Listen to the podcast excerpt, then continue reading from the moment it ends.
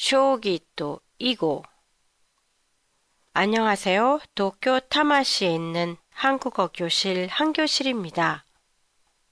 요전에 후지소타 구단이 장기 시합에서 계속 이기는 뉴스로 일본 전국이 떠들썩했는데요. 어린 최연소 나이에 구단이 될 수 있다는 건 정말로 대단한 것 같아요. 연일 접하는 뉴스를 보면서 장기가 한국과 다르다는 느낌을 받았는데요. 오늘은 장기, 쇼기와 바둑, 이고에 대해 얘기해 볼까 합니다. 가장 다르게 느꼈던 점은 장기를 하는 사람들의 나이예요.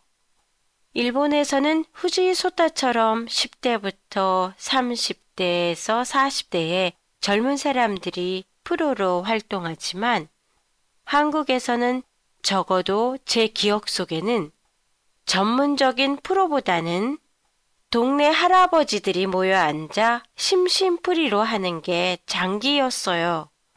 할 일이 없는 할아버지들이 다른 사람들과 사귀는 수단으로 장기를 두면서 시간을 때우는 걸 많이 본 적이 있거든요.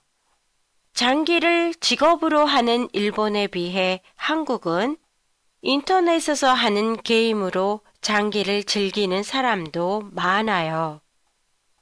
물론 협회도 있지만 일본처럼 화제거리가 될 정도로 인기가 있는 것은 아니지요. 하지만 한국에도 일본의 장기처럼 인기가 있는 게 있어요.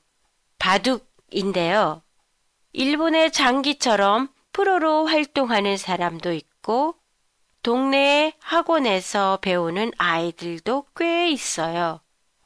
일본이 장기라면 한국은 바둑이라고 생각하시면 될 것 같네요.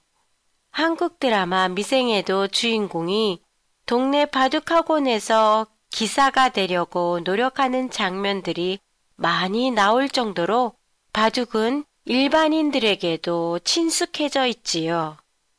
그리고 일본에서도 보도된 적이 있는 AI 기능을 가진 바둑 프로그램 알파고와 이세돌의 대결도 있고요.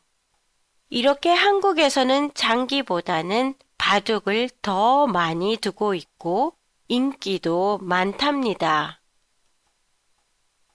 한 교실의 팟캐스트에 대한 의견이나 감상이 있으시면 홈페이지를 통해 보내주시면 감사하겠습니다. 안녕히 계세요.